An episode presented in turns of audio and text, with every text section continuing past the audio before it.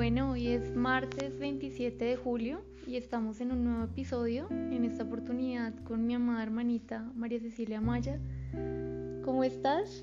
Muy bien, Bembita, ¿y tú? Feliz de tenerte por acá. Em, la idea es que conversemos un poquito sobre esto de pues que todos somos maestros y en ese sentido también todos somos aprendices en esta vida. Entonces, lo primero que quisiera que hiciéramos en la entrevista de hoy es que nos contaras como cuál fue el primer momento que tú recuerdas de tu infancia que, que despertó tu curiosidad o tu asombro. Pues una pregunta muy difícil. Pero me acuerdo justo porque una vez en, en primer semestre de artes visuales nos pidieron que pintáramos nuestro primer recuerdo. Y mi primer recuerdo pues cada persona como que pintó, dibujó como una historia y yo solo dibujé como un momento. Y ese momento eh, fue un momento en el que nosotros estábamos viendo en Manizales, que fue en mis primeros dos años de vida.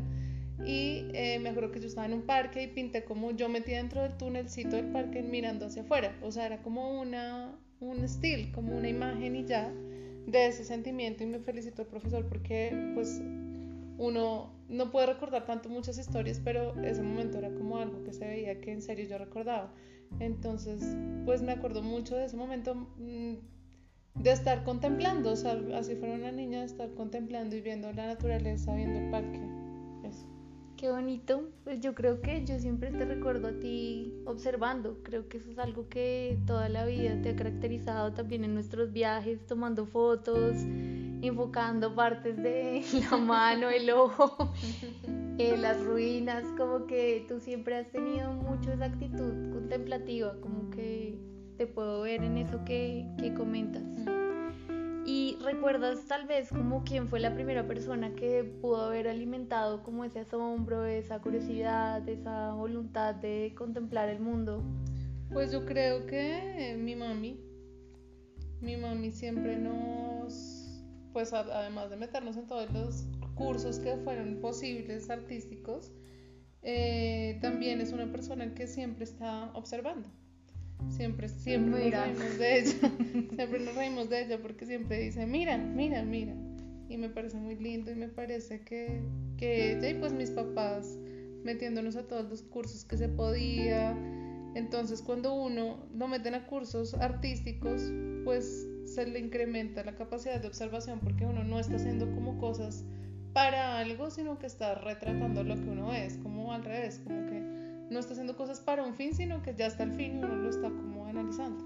Sí, como que es un pretexto para que uno se permita como explorar cosas que de otro modo no, no exploraría. Y, y de ese mismo modo como que puede incorporar nuevas habilidades, otras formas de nombrar el mundo desde lo visual, desde la palabra, desde... Me acuerdo del curso de astronomía. sí. sí. como muchos asombros. Sí.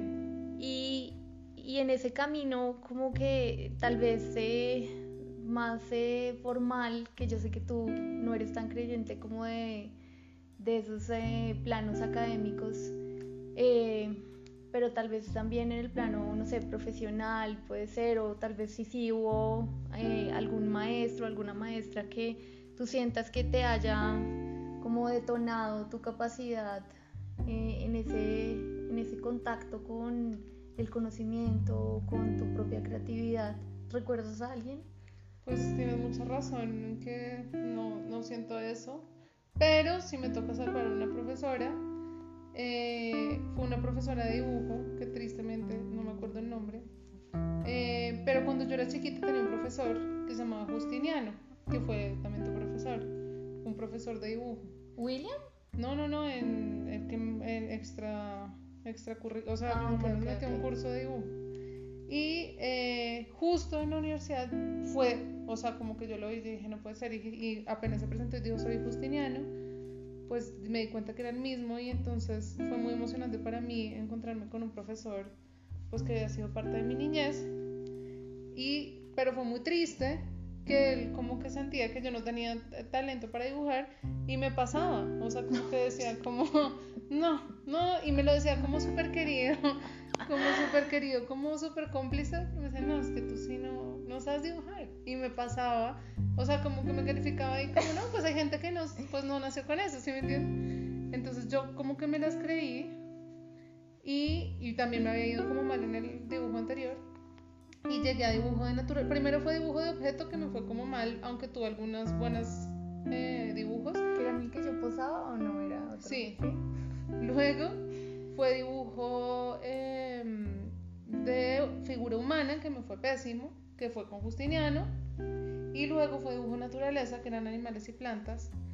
Y esta profesora, sin ánimo de ser condescendiente, ni mucho menos, ni de manipularme, le encantaba cómo yo dibujaba, o sea, me decía que tenía demasiada decisión, como que decía, tú no dudas, o sea, le encantaba mi trazo porque era como muy decidido y, y me, y me dio mucha fe y desde ahí empecé a dibujar un montón y amo dibujar y empecé a dibujar un montón gracias a ella. Pero qué importante. Sí, porque, y no era algo condescendiente como, de, digamos, esta niña, no, era como que en serio era maravillada con mi trazo y, y le encantaba. Entonces, pues seguro que tuvo ella como el 90% que ver y el otro 10%, que no es, no es menor, aunque suene menor. Bueno, no sé los porcentajes, pero bueno, es que yo amo la naturaleza de los animales, entonces, pues me volví muy fanática de dibujar. Yo recuerdo tus, tus cuadros de, de animales salvajes y los y son divinos que son preciosos y yo creo que yo creo que tal vez se trata un poco de lo que estabas nombrando al inicio de la diferencia entre como una obsesión por la técnica misma Mm. y, y otra visión que es la de esta profesora que nombras más como una atención a la expresión como que está comunicando este dibujo más Sí. allá de no porque además eh, pues yo me acuerdo que en el colegio tú eras buenísima dibujando pero para dibujo técnico que es de hecho muy complejo a nivel técnico, pero Sí. y pero por pues- ejemplo ese profesor también era divino conmigo William me amaba por eso lo recordaba, como que Mm. lo tenía muy presente. pero él también me quedó muy bien William la verdad muy chévere Igual sí hay una historia muy interesante de todos esos cambios en el dibujo, o sea, siempre ha habido como una, una relación tuya con, con eso, con descubrir en lo visual cómo comunicarte. Y por ejemplo, una vez fuimos a un museo con William precisamente en el colegio y entonces como que le dijo a, una monja, como una de esas monjas, como que, uy, terrible todo el comportamiento de todas las niñas, menos María Cecilia, ella sí sabe comportarse en un museo y sabe observar sé qué. Tan lindo. William era un sol, me parecía Divino, un gran- una persona más muy rigurosa, muy... A mí era la que me iba muy mal en dibujo en el colegio. Creo que me Pero costaba mucho el dibujo es que hay que técnico. aclarar, hay que aclarar. Pues sí, No tú- mismo. tú que sabes más de eso. Pero el hecho es que me alegra mucho que hayas podido encontrar a alguien que, que te haya permitido como descubrir eso, porque a mí me encantan tus dibujos. Pues sí, cree que, que le gustaba lo que yo hacía, o sea, Sí, sí, nada sí. más, no Como la paloma mí, que, que dibujaste, que fue increíble. Sí, como, como que eso que un poco nombra Virgilio Piñera como la honestidad intelectual, que uno sabe que la persona está reconociendo algo en uno no por un clientelismo, por un favoritismo, O sino por porque... hacerlo, ay, pobrecita, la... Exacto, sino porque genuinamente ve un valor en lo que uno hace, que eso es algo que para uno es muy importante en su carrera, como Sí. que, que sea genuino. Em, y ya hablando un poco más a nivel general en la vida. Eh, ¿tú cuáles sientes que, que son esos, no sé, dos o tres aprendizajes claves que te han llevado a ser la persona que eres en este momento? Tres aprendizajes claves que me han llegado. Que tú digas como este, esto y esto, eso me definió como eh, María Cecilia, esto es lo que yo soy. Ay, Dios mío, bendita. Mm, a ver, algo que yo siento que me sirvió es que yo. No sé, aprendí a privilegiar por encima de cualquier cosa. Vivir en la felicidad del presente. eh, que nunca me voy a someter a algo que funciona, pero no, no me hace feliz con respecto a todo, o sea, puede ser una relación, puede ser una comida. Prefiero no comerme un plato y, y, y ya, y cambiarlo, que ponerme a comer algo porque está servido, mejor dicho. Y no, es, no tiene nada que ver con el perfeccionismo, sino con la vivencia del presente. Em, segundo, en- no sé, Yo creo que algo que tenga que ver con la practicidad, ¿no? Que es algo muy de tu vida. pero eso yo no lo aprendí, yo nací así. Bueno, pues háblanos de eso, como porque tienes tan claro que eso ha sido como una apuesta tuya. Pues simplemente a mí, de pronto mi mamá, tal vez por culpa de mi mamá, yo crecí pensando que todo es fácil. Cada vez me doy cuenta que es más falso. Eso es de pronto la contraparte. De, no, de pronto eso es como el último, cuando ya sea más grande y me vuelva a hacer esta, esta entrevista, de pronto es un aprendizaje del futuro, pero para mí todo es fácil, entonces simplemente es encontrar la forma de hacerlo. Entonces, si uno piensa que es así, no de una vez está diciendo, uy, esto está difícil y no sé qué, pues lo hace y ya, o sea, como que no hay pierde. Entonces, siento que por eso es que me parece que soy práctica, porque simplemente digo, esto se puede hacer, si esta persona lo puede hacer, yo lo puedo hacer, o sea, y lo hago y ya. Entonces, eso resulta a veces en ser práctica. Como esa convicción, no tenerle como esa parsimonia a las cosas, sino saber que todo se puede hacer, tener esa convicción. Y tal vez, no sé, como yo siento que para ti es súper importante el plano estético y es algo que te define en todas las áreas de tu vida, como dónde sientes que nació ese aprendizaje o cómo se dio. Es muy raro porque no siento que haya sido algo exactamente importante en nuestra casa. Eh, ¿Dónde habrá nacido? De, de, tanto observar, probablemente, y de los viajes. Las revistas, ¿no? Un poco. Sí, las revistas, los viajes. Pero sí siento que es algo que pues, se me dificulta mucho ubicar en una persona. O sea, como una persona externa a mí, cercana. Así como que le importa tanto la estética, no. O sea, no siento que haya sido algo como de mis papás o de la casa o de una tía, no. Siento que es algo mío por, por ver, por ver tantas cosas. Igual sabes que yo siempre tuve esa curiosidad respecto a ti, como por qué tú desarrollaste eso, porque pues pensando en que uno es un ser humano biológicamente más cercano en el mundo es hermano, y yo siento que tú has sido como quien me ha acercado a esa dimensión, que mm. yo creo que si tú no hubieras existido en mi vida, yo no sería para nada un ser humano. Pues de pronto exactamente al revés porque dicen que uno se como que se equilibra y de repente si yo no te hubiera enseñado eso, tú lo hubieras aprendido sola, ¿no? O sea, Pues sí, quién sabe en, esos, en esos eh, hipotéticos que hubiese pasado, pero definitivamente para mí tú has sido una gran influencia en eso.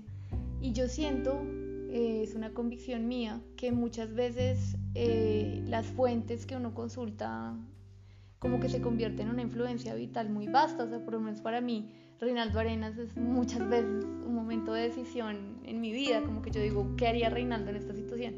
Y es alguien completamente distinto a mí, pero que me, me, me empuja a hacer un poco lo que yo quisiera hacer en una versión ideal en mi cabeza. Entonces yo siento que, que desde chiquita tú viendo la revista Dini después ya viendo las otras revistas de moda que ni siquiera sé los nombres, pero, pero yo siento que... Pero Dini no era de moda, ¿no? Pero era como la primera revista que tú comenzaste a ver y ya después como que te fuiste yendo a, a, las otras a las otras derivaciones y hasta que llegaste a la moda que siento que fue como el portal de, de acceso a todo y después ya eso como que explotó en que dijeras bueno estudio artes y tu vida no sí. Pero pero digamos si alguien estuviera como en esa curiosidad. Frente a lo estético, ¿tú qué le dirías que, que puede alimentar aparte de lo que ya has dicho de, de tener como esa disposición a observar? Eh, a aprender de bueno eso por ejemplo también es una gran, un gran aprendizaje que es aceptarse uno mismo como es y cuando uno se aprende a conocer como uno es por fuera por dentro con sus habilidades y con sus defectos le saca el máximo provecho a eso Mientras que cuando uno, no, cuando uno está rechazando quién uno es, cómo se ve o sus habilidades, como que entra en un eterno bloqueo donde no sabe cómo aplicar las cosas, donde no sabe cómo aplicar las enseñanzas, donde no sabe cómo em, ponerse, cómo vestirse, porque uno siempre está pensando en otro cuerpo o en otra persona. En cambio, acá sabes cuáles son tus habilidades, que sabes tomar fotos y ya, y que no, no eres bueno. Eh, programando, entonces dejas de ir por donde no es. Entonces creo que esa persona debería primero que todo conocerse y luego de eso, eh, o sea, aceptarse, quererse, verse por dentro y por fuera y aparte de eso, referentes y eso ya tiene como un resultado muy chévere. Pues me parece muy profundo lo que dices porque de alguna manera en una de las conferencias que hace Light de Bottom dice que eso que a veces se piensa superficial como me encanta cómo te ves pues como que hay una grandísima profundidad en el cómo nos vemos y que el cómo nos vemos, esa decisión estética, pues que tú ahorita acabas de nombrar como lo interior y lo exterior, es justamente eso, es como estetizar la vida, que está directamente asociado con lo primero que dijiste, es como gozar el presente, que cada instante sea como un disfrute y entonces es algo como filosóficamente muy muy hondo, porque no es como simplemente eh, algo que alguien pudiera decir, no, pues es ver una imagen y copiar, no, es como conocerse y al conocerse y al decidir tener una vida que esté a la medida de uno mismo, pues se pueden como explotar las posibilidades. Sí, de acuerdo. Em, lo siguiente que quisiera que conversáramos es, pues a la luz de estos aprendizajes y esto que ya sabes que, que de alguna forma te ha definido en el presente, ¿Tú sientes que, que, tú tienes una misión en tu vida en este momento? O sea, ¿cuál sería esa misión si, si nombraras como un propósito o una misión en tu vida? Pues no sé, no sé. Como una misión no, pero digamos algo que si me muero y no quisiera no haber hecho. ¿En serio? Vivir en presente.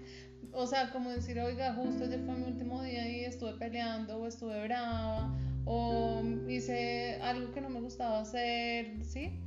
Es, eso es para mí, como esforzarme porque cada día, si sea quedarme en la casa, hago cosas que me gustan hacer, me tome el té que me gusta, tome las fotos que quiero, eh, no pelear con David, hablar con mi familia, estar bien, o sea, como eso, como que uno al final del día pueda decir, que yo lo digo mucho cuando estoy en momentos muy perfectos, pueda decir como, uff, es un día perfecto para morirse.